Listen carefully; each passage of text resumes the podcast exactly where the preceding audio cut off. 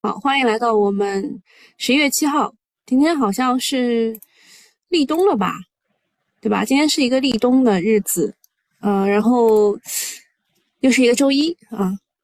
周一呢，呃，周六的时候大家都很关注那个三点钟，下午三点钟的那场这个什么联防什么什么什么疾控什么那个那个会，对吧？其实我们在周六的时候，新米团的直播其实。呃，是定在两点半，特地去看了一下这个会的这个讲解啊，就是讲法，还是跟原来的口径没有什么大的变化。只不过周末的时候呢，大家通过一些细微的小事儿，比如说北京的马拉松啊，它这个如期开跑，然后还有郑州啊，还有好像是呼和浩特吧，他们就就之前出了点事儿嘛，然后现在就不会防疫一刀切啊什么的。我觉得这个事儿，上海之前不是被封了两个月吗？我都经历过啊，我都经历过。就你们现在讲的，只不过是我们的翻版啊。历史总是啊，大家早啊，大家早。好，那我我其实当时周五的时候，他们来问我，就西马的人来问我要一个主题的时候，我写的是这个“牛回速归”啊，大家都是股神。这个月呢，感觉就大家都感觉自己都是股神，都感觉自己买少了，应该多买一点。然后周六这个会议开完以后，是不是很多人觉得应该 应该少买一点，对吧？那么反弹的原因，就上周啊，上周其实就是一个反弹周，它反弹的原因只要大概是三个。按照权重赋能的话呢，有第一点就是这个传言的放开，哦不对，是传言说要放开。嗯，就之前不就有句话嘛，就是说大家都在炒放开，所以就放开炒，对吧？这个大概是占百分之六十的权重。我觉得啊，我个人认为这个传言放开贡献了多头力量的绝对大多数啊，百分之六十。然后第二点呢，就是美方对中概股的审计完毕，哎，这个是香港先先出来的，就说他们本来预定是十一月中旬，十月中旬才会审计完毕，这一次呢就是提前审好了，提前走掉了。啊，他们就乘飞机回去了。他们是在香港进行审计的，所以香港那边先传出的消息，这个大概是占百分之三十。然后第三个就是中德友好合作啊，就是十一月五号的时候，舒尔茨不是带着一帮他们德国的企业家来中国吗？对吧？这个是占百分之十。那么，呃，就是这个呢，其实好像是说阴谋论的样子，就是这是海外宣传嘛，宣传说。啊，我们要放开，然后他们算着我们官方肯定会辟谣，那么辟谣之后，这个市场预期就会落空。那么如果跌下来，这口锅就扣到了官方头上，对吧？他举个例子，就说，好比你隔壁王叔叔对你孩子说：“赶紧回家，你爸爸给你买新玩具呢。”你的孩子兴高采烈回家之后呢，就问你要玩具，然后你就说：“我从来没有说过要给你买过玩具啊。”你说隔壁老王坏不坏？然后他就把大家的胃口吊高。那么问我们为什么没有在这个传言的第一第一期，就是第一个这个上面就开这种发布会啊，或者就是立刻辟谣啊什么之类的？其实他辟过谣，但是大家不相信，你知道吧？所以就我们要认识到啊，就是我们我们为什么有点听之任之，然后小小辟谣，主要是因为呃就这样这样的搞一搞，对吧？那么我们人民币不是？一下子到七点一七嘛，你知道这个汇率他们杠杆不是两倍 三倍，是十倍以上，是吧？所以他们这样呃百分之二十一拉，然后空头就被拉爆。那对于我们来说，就他他造的谣，虽然锅是背了，但是短期的战术目标就达成了，剩下的时间就会把盘子交还给市场的时候，就宏观调控的时候就不太容易出来了。所以就是我看周末的时候啊。呃，先是机构，有很多券商开始出来吹，待会儿我跟你们讲啊。呃，券商出来吹，然后大 V 开始说，就各种，其实大家都觉得周一的什么低开或者是呃这个压压低是上仓位的好机会，就他他们觉得是买的好机会啊。所以就是市场好像也过于预期了啊，过于过于一致，预期过于一致，大家都觉得没有必要太悲观。什么什么对吧？我对大家的态度就是，嗯，震荡，震荡啊，宽幅震荡，嗯，就是赚了钱啊，记得要落袋，不要怕卖飞，就反正我我的态度是这样的，我觉得大家太过于一致的看好，或是太过于一致的觉得好，嗯，也是挺危险的啊，因为你的情绪是会被带动的嘛，是被他们带动的啊。那么市场上怎么样去看待我们本轮的传闻牛呢？有一些代表性的观点。第一个是近期行情具有明显的情绪化特征，看似源于政策预期的心动和人心思涨，但是背后的关键点是呃是点位的高赔率的支撑啊，就是跌多了，跌多了，大家觉得会来一个反抽啊。第二点啊，第二点是有人说的啊，他说呃，请专家的目的不是传播专业知识，而是我为我们的。观点做背书，以及让客户有一个买入的理由，好，这一点你你就懂了嘛，对吧？然后第三点啊，也是比较有代表性的，就说增光还钱，增光还钱，这是因为十月四号的时候，他的一个一个纪要啊，就是那个是专家嘛，这增光是个专家，疾控中心前前专家，然后那个他说出来的观点。然后就是带动了市场的情绪，然后周六的时候那个发布会又不及预期，所以大家都喊着增光还钱，跟他也没有啥关系啊。好，那我们来看一下剧本。小英说远低于预期，周一会不会白股跌停？东东说会的，但是跌停是机会。疫情防控结束只是一个呃是一个缓慢的过程，只是只要实际在进展就是有预期的。因为开放这是必然的，只是不能直接防控结束，这样侮辱性极强。上层建筑不能收场，要慢慢的释放一下信号，大家好才是真的好，明白吗？啊，小云说明白了，那你们明白了没有？啊，东东说明天的行情阐述一下，周一会低开，中午可能会跌的比较厉害，但下午是买进机会。小云说哦哦哦，这个是东东。在结束，就是这个疫情结束，就那个防控会议，就周六下午三点多以后发的吧。就是他一开始他是这么想的，然后后来经过市场的演变啊，花哥哥周一给我发是这样的：指数上周五继续大涨，两市总成交额再度突破万亿，这里指数的双底应该是比较稳了。十一月、十二月也是业绩的真空月份，没有各种业绩雷。同时，指数筑底之后呢，机构也开始回补仓位，后续不排除指数能走出一波不错的趋势反弹行情。嗯，这个，这个我我我只能说，就是两派确实是有有区别的。东东认为跌了以后才有机会啊，这个花哥认为是会有一个趋势的行情，当然也不是追高啊，也不能追高。我们看一下徐强的妻子英莹写的。本周市场情绪由于政策预期出现大逆转，修复了非理性行情，就非理性的下跌啊，就就就修复了。外汇市场人民币汇呃汇率如期回归理性，意味着北上资金的回流，市场重启活跃。一防疫方面，十一月五号国务院召开联防联控新闻发布会，强调科学精准做好防疫啊疫情防控啊，其实。科学精准啊，这两个词用的非常的科学精准啊，意味着未来的防疫方面会更加的精准，防止一刀切。现在其实看到的现象就是，上面虽然喊着口号，但下面其实确实开始灵活了啊。之前为什么会一刀切？是因为很多官员他们看到了上海之前想要做这个就是精准防疫的代表。我们之前有个一个就是吹嘘的新闻，说有一个好像是，嗯，一个女生，她是从国外回来的，然后她去买了杯奶茶，对吧？然后那个奶茶就她阳了嘛，然后后来说，啊，这个是全全中国最小的一个中风险区，就是因为那个奶奶茶店好像只有四十四平米啊，就反正最小的一个一个什么，然后一开始是吹嘘这些这样防疫好，然后后来不是又不行了嘛，关了两个月，所以就是那些官员啊。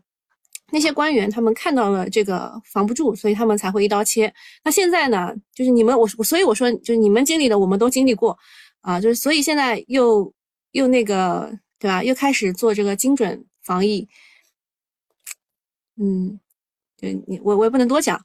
由于本周的行情是政策预期交易驱动，热点将会轮动。推荐预期复苏的消费电子类公司啊！你看他这一次讲的非常的具体，他之前讲呢，就是要么说什么什么国国国产，就是国国产替代什么之类的，因为那个就很大嘛。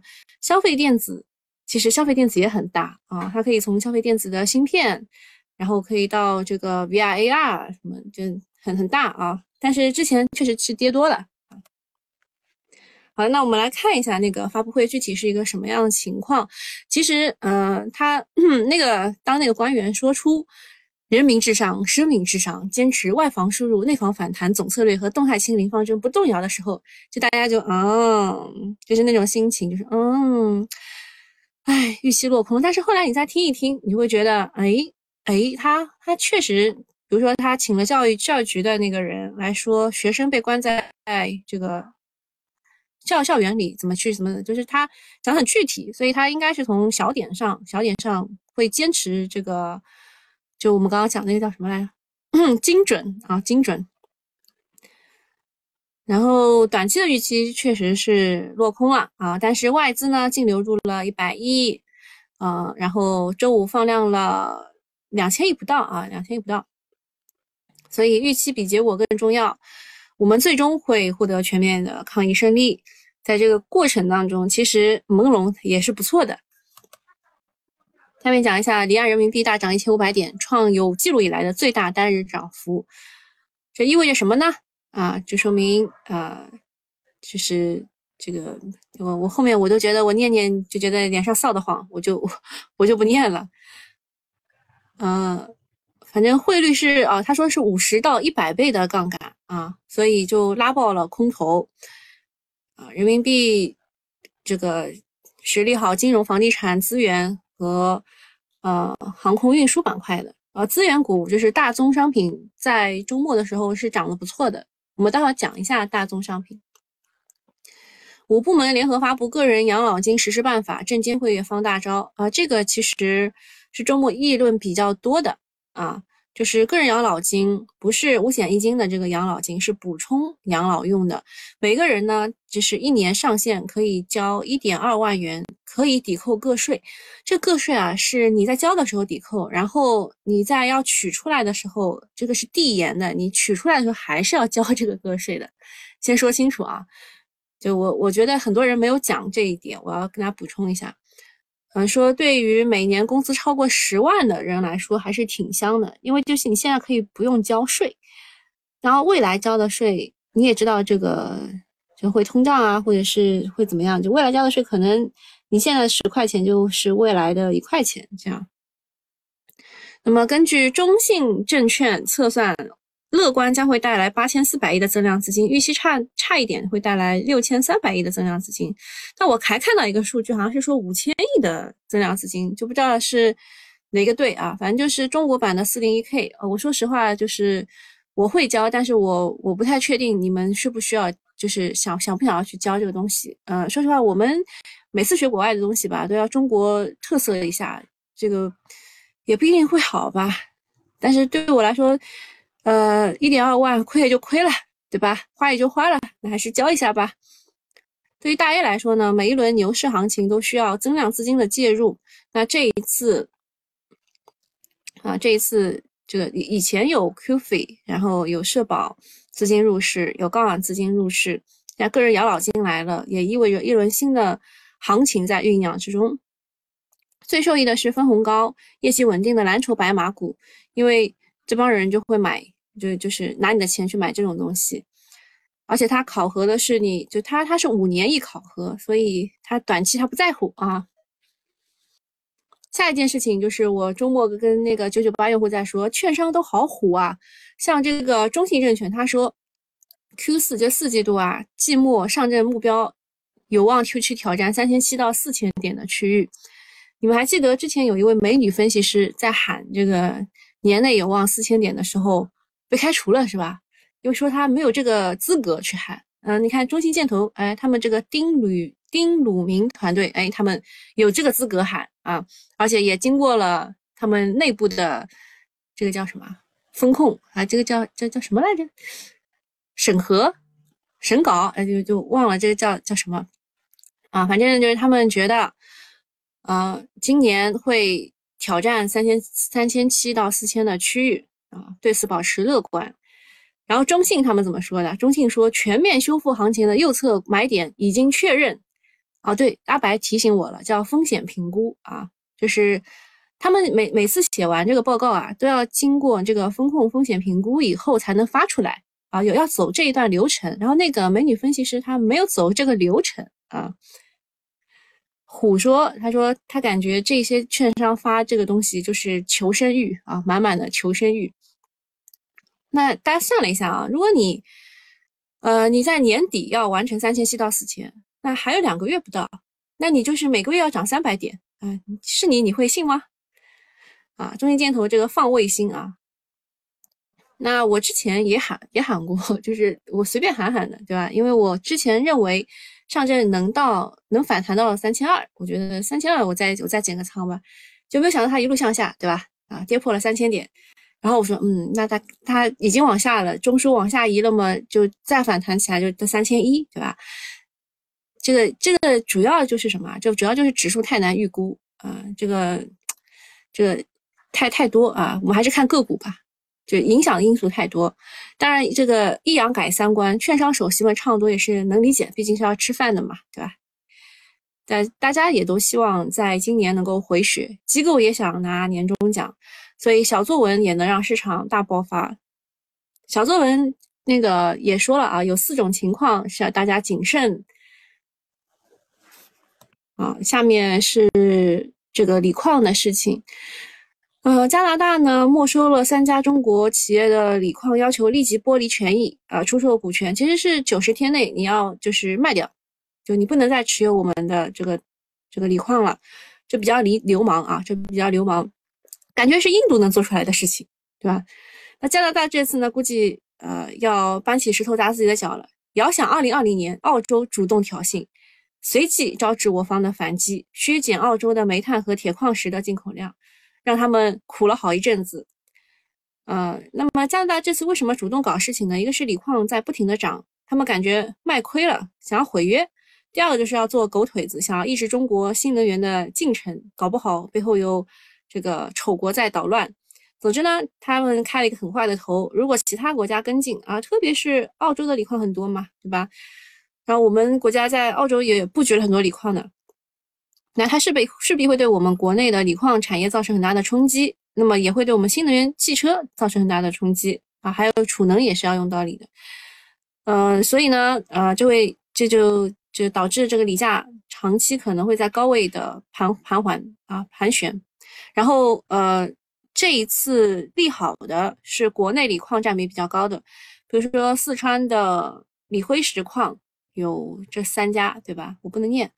然后江西的锂云母矿有这两家，青海有这个盐湖，啊，有这三家，对吧？你们看看图啊，看图，就在这个位置，我我不太能念，呃，到时候那个西米团的我会具体跟你们讲啊，到时候我会说的。那此外呢，也利好锂锂资源替代的，比如说钒电池、钠电池以及电池回收以及反制概念的稀土资源。这个反电池，如果你看过我写的白话龙虎榜的话，你就知道有三个大佬啊，三个大佬就以这个大概近亿元资金，每个人都买了一点这个反电池的股票。就大家想到的第一点，居然不是去抢那个那个他们最喜欢的锂矿，而是去抢替代资源。啊，你就想一想，这个能炒多久？那么上周四的时候，消息发酵之后，周五的时候板块已经高潮，锂矿股业绩都很好，但是上方套牢盘很多，看一看能不能继续承接住抛压。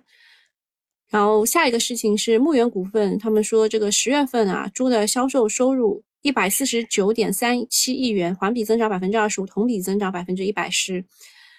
呃，刚刚的新闻我看了一下，好像是新希望的那个老总出来也说他们的这个猪啊，就是呃卖出来好像会会多一点，就就是因为 CPI 嘛，对吧？我们要抑制 CPI，所以要抑制猪价。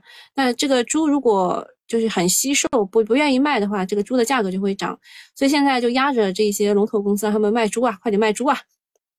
但是你看啊，这个猪肉的价格其实在上海封控的时候就已经开始涨了，然后它就提前涨。一般来说，呃，就是根据猪的生长周期的话，应该是在五月份才会开始涨价。但是由于上海的风控，它这个四月份就开始涨了，是吧？啊，四月四月份开始涨，五月份更是涨到没边，然后就一路往上涨。嗯，猪毛十月的收益啊，销售收入呃，一天大概将近五个亿。然后是这个平均的商品猪的售价是一公斤二十六点零五元。按照成本来说，十月份大概赚了六十个亿，真的是牛掰呀！虽然政府前期投入投放了一些储备肉，我印象中好像投放了七轮吧，第七轮，但是猪肉价格依然坚挺，再加上年关将至，需求旺盛，猪企能够继续赚得盆满钵满。整个养殖板块呢，调整也很长时间了。原因是两个，一个是发改委连续喊话，第二个是大家对猪周期存疑。但是行业上行，加上猪肉呃消费旺季，加上猪肉股的估值不高，再加上业绩确定性较高，养猪股有望成为年前的一个风口，有望得到轮涨。嗯，就看一看价格吧。啊，我我应该跟你们讲过，牧原大概会在哪几个哪两个价格之间，这个就是上上下下。下一个事情是，央行的副行长范一飞接受了呃接受纪律审查和监察调查，啊，这个是二十大之后的落马首虎啊，没有披露更多的细节，但是定性是严重的违纪违法。他掌管的呃，他分管的是金融科技、支付、数字货币等等，是这些年非常火热的方向，但也说过很多问题，比如蚂蚁的事儿啊。在央行任职之前，他是在建行工作的，和田惠宇有诸多的交集，就是那个招行的那个田惠宇吧，对，是他。然后是他的直接上上司，现在两个人双双被查，这意味着新一轮的金融业的整肃已经开始了。大家有没有想过，就是之前之前这个半导体那一块就被查以后，半导体开始涨过一波，是吧？就把这个蛀虫揪出来。啊，那个就六七月份是芯片反腐，反腐过后，芯片迎来一轮一轮大行情，对市场不是坏事啊。下一个是是那个美国的新闻周刊发的，说呃，拜登说呃，如果他输了会被弹劾。那他那个应该已经开始了吧？中期选举会开始了，然后特朗普可能会在十一月十四号宣布参加下一届的美国总统。现在两党拉票进入白热化。我们就搬椅子看大戏，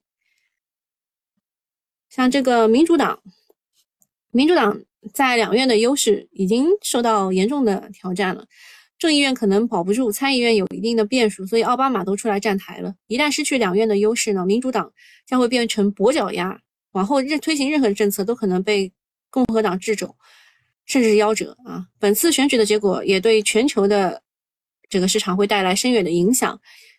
一个是会影响俄乌的冲突的走向，第二个是会会影响美国未来的外交策略。啊，这个就不念了吧，后面后面有点敏感。好看一下你们有什么话要跟我说的？这个世界还有几个国家的脚是好的？啊，小云这次仍然没忘说啊，哦哦哦。我先去看一下你们跟我说的富时 A 五零是什么情况。富士 A 五零跌，然后上证指数是低开了百分之零点二六，创业板指跌百分之零点一七，然后大消费是集体回调的，主要是因为这个没有放开嘛。锂矿是持续活跃的，贵金属、虚拟现实板块也是走好的。好，我们我们来看一眼啊，我们来看一眼现在市场的情况。A 五零是跌了百分之零点六一，哎，切换一下啊，切换一下，这个是周末有消息的股，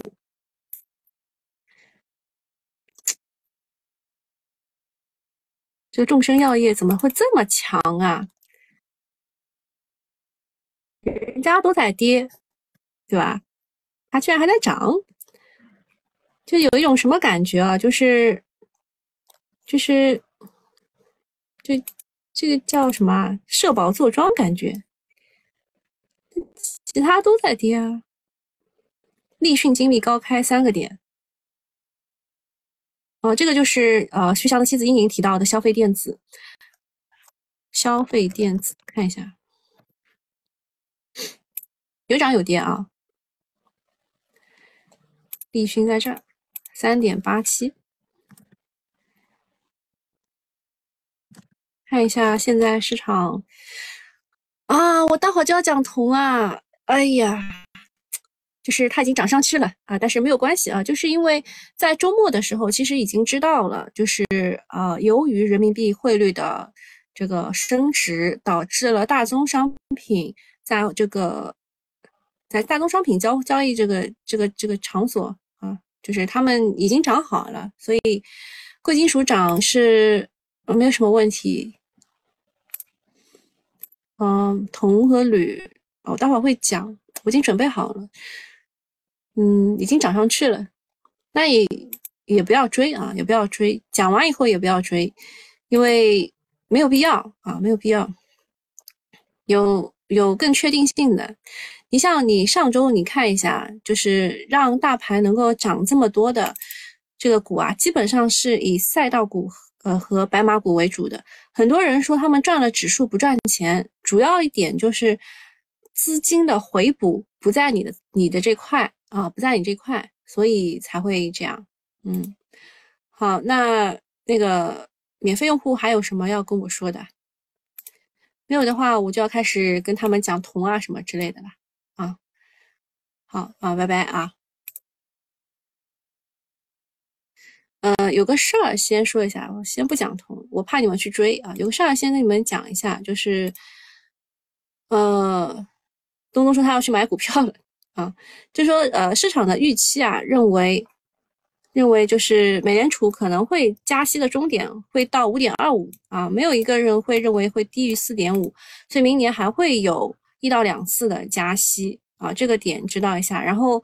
呃，北马在周日如期举行，将近三万人参加。但是，呃，北京的疫情其实是顶住压力的，它疫情还是挺严重的。像刚过去的一天，朝阳又多了二十四例。在这种情况下举办北马，传递出来是一种正面积极的信号。当然，后来我问了一下，说是有两个区好像被关了，是吧？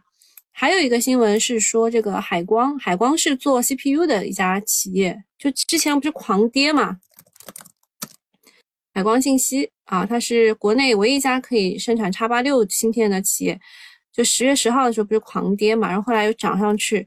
这个是因为啊，就是海光的代工厂已经正式停产了，啊，就彻底会会进入这个，就 CPU CPU 的厂家会彻底进入瘫痪的状态。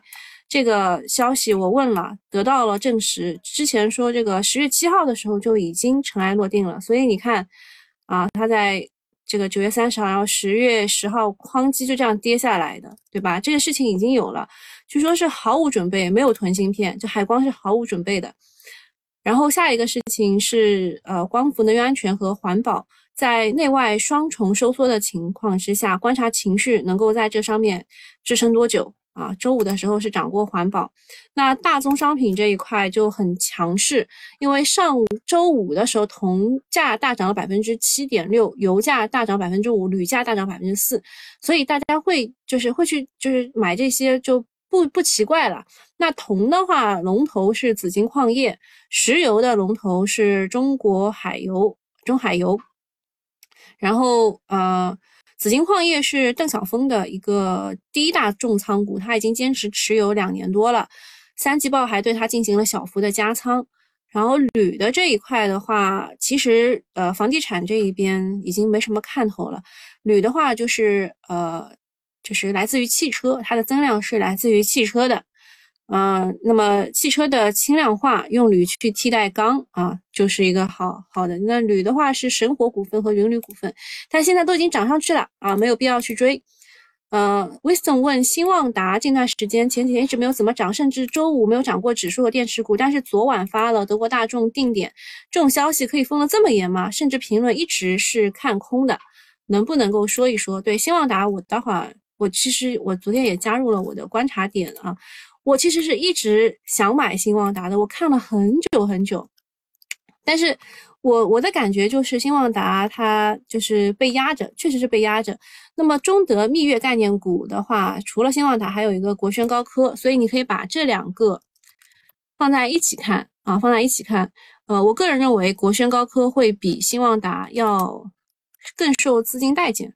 我其实是我我其实真的是非常想买的，我在这里做了很多次的记号，就是我看它一直有有各种好消息嘛，比如说它除了德国大众的话，它是给吉利也去供应他们的 HEV 电池的，然后这一次它的大德国大众也是 HEV 电池的电池包的系统，就它供应的东西是没有变的，对吧？给德国大众的，给吉利的。都是一样的，然后他还自建了 BEV 的电池基地，预计明年底开始生产。就我对它的追踪是很多的，但我就发现资金不是特别待见它，就是它每一次的跌都是大阴线。说，呃，威斯顿问可以吗？会爆发？国轩高科技术没有新旺达的好啊，但是国轩高科，啊，它给上市中国大众提供是吧？但是说实话啊。呃，国轩高科它是有一个美德国的后跌啊，德国的后跌，它是呃，就大家对它的关注点就是它是美欧贸易保护主义地缘政治下的捡漏者，确实就是资金更喜欢它，更喜欢国轩高科不是新旺达。你说说资金为什么要压着？呃，新旺达它其实是属于三线电池股啊，你要知道，呃，它其实也就。也就比三三福好一点吧，但是三福是率先进入这个汽车电子的，它以前是就是新旺达，它以前是做这个消费类电子的，所以它的股价就一直不是很高。然后后来它不是做了这个，嗯，就是新能源汽车去供应这个电池电芯产品之后呢，它才有所好转，才被资金看上啊。威森说这两年一直这样，资金一直压着，因为它在新能源。汽车这个领域的电池这一块并没有怎么好啊。呃，我我当时还做了一个记录，是说它它在这个位置，它在最高价的位置其实是发了定增的，当时的发行价是四十一块九，也就是说，呃，朱雀基金、啊博时基金、易方达，还有就是这这一批人全部被套在了四十一块九，啊，很明显啊。分拆上市是利空吗？现在排名第五，这个第五它有多少是消费电子的？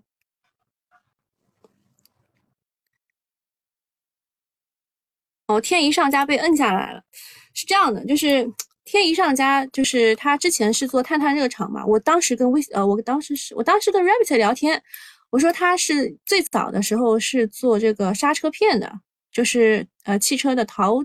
制呃碳陶制动盘就刹车片嘛，然后还有做高铁的刹车片，然后那个 Rabbit 说很不屑，他说这种公司你也看得上，但是后来确实证明他是有呃有创新的，比如说他的碳碳热厂，还有呃就是他现在就昨天的那个消息啊，昨天他有一个消息是说，嗯，他要他要去收购一家这个公司，然后那家公司是做。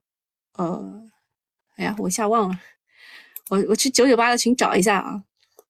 啊，那家那家公司呢，它是呃做这个石英干锅的。那那你去对标一下这个欧金科技，你就知道它其实应该是能够给高估值的啊。就收购了一家石英干锅的厂，写一下啊。那它就是可以给它一些就是石英干锅的这个估值了。前前几天确实消息好像没保住啊，就是涨了蛮多的。那跌回来就是机会啊，对吧？我们甚至不用这么低，我们跌到这个位置就是机会啊。然后还有什么要讲的？就是想办法低吸吧。啊，市场没有你们想象的这么差，再晚几天高抛低吸啊，不要开新仓，再玩几天高抛低吸。其他好像也没有什么要关照的，因为锂矿这一块只能只能给你们做一个就是总结，锂矿这一块是不能再去的了。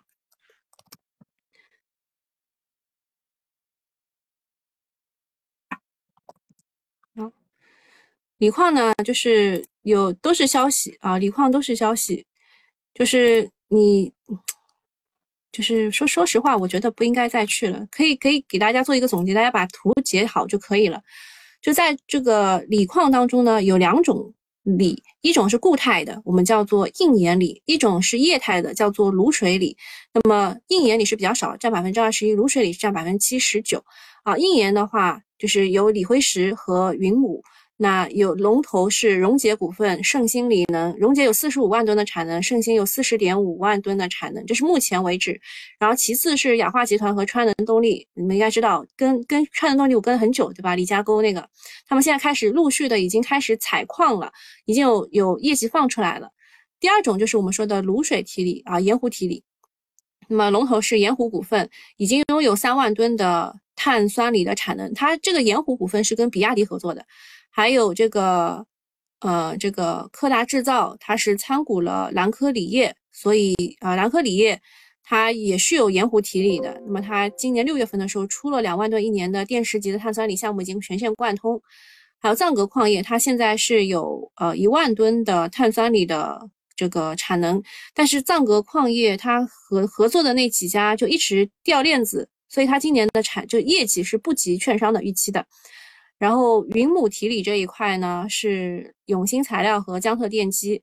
永兴材料有两万吨的产能，再建一万吨。江特电机现有产能四万吨啊。以前江特电机还是 ST 股啊，ST 江特。好，然后呃，接下来是一些工艺，比如说盐湖提锂最成功的是吸附加上膜分离，这个就是炒的蓝小科技。好，蓝小科技就是二十厘米的膜材料的话是沃顿科技，沃顿科技和。呃，维赛博这些都涨上去了啊，然后膜分离的话是九五高科啊，九五高科也是二十厘米的，也涨得很厉害。还有贝杰特、三达膜、万邦达，前处理分离系设施是景星装备啊，景星装备。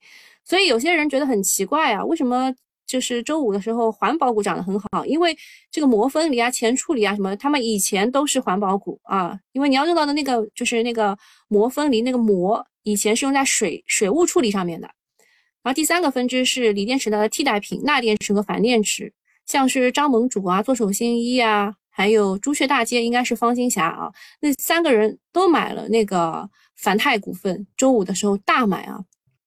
那大电池这一块关注的是传艺科技、维科技术、山东章谷、华阳股份，然后钒电池的话就是钒钛股份啊。然后第四个分支是锂电的回收利用，像周五的时候天齐股份涨停的，对吧？还有超越科技、格林美、天利锂能，这也是回收利用。但说实话，这只是炒概念啊，回收利用确实没没没多大用，因为回收的这个成本比买这个锂矿还要贵啊。下面补充一下，什么声音？来放歌了，你们这么开心啊？下面一个是呃锂电设备的龙头是先导智能。这主要是因为它傍上了，呃，它是它是傍上了谁来着？呃，它傍上了宁德，然后宁德又傍上了华为啊，当时是这个概念。然后锂电池结构龙头是科达利，锂电池检测龙头是星云股份。星云股份呢是那个呃宁德的二把手，他离职以后去做光储充一体化，然后就入职了星云股份啊，当时是这样去看它的。那产资行业最大的好处就是，无论你是比亚迪还是宁德，都需要你这些呢，就产资的股票，所以它不受电池技术迭代影响。嗯，固态电池的时候也要用到他们这一些，所以产资股也是可以关注一下的。好，那今天就到这里，大家把图截一截啊。未来我们讲锂矿啊什么的，就就知道了啊，就知道了。就是每一次，每一次就是有一个突发消息出来，你就会知道要去炒哪一些东西。做好这个准备工作。好，今天就这样，拜拜。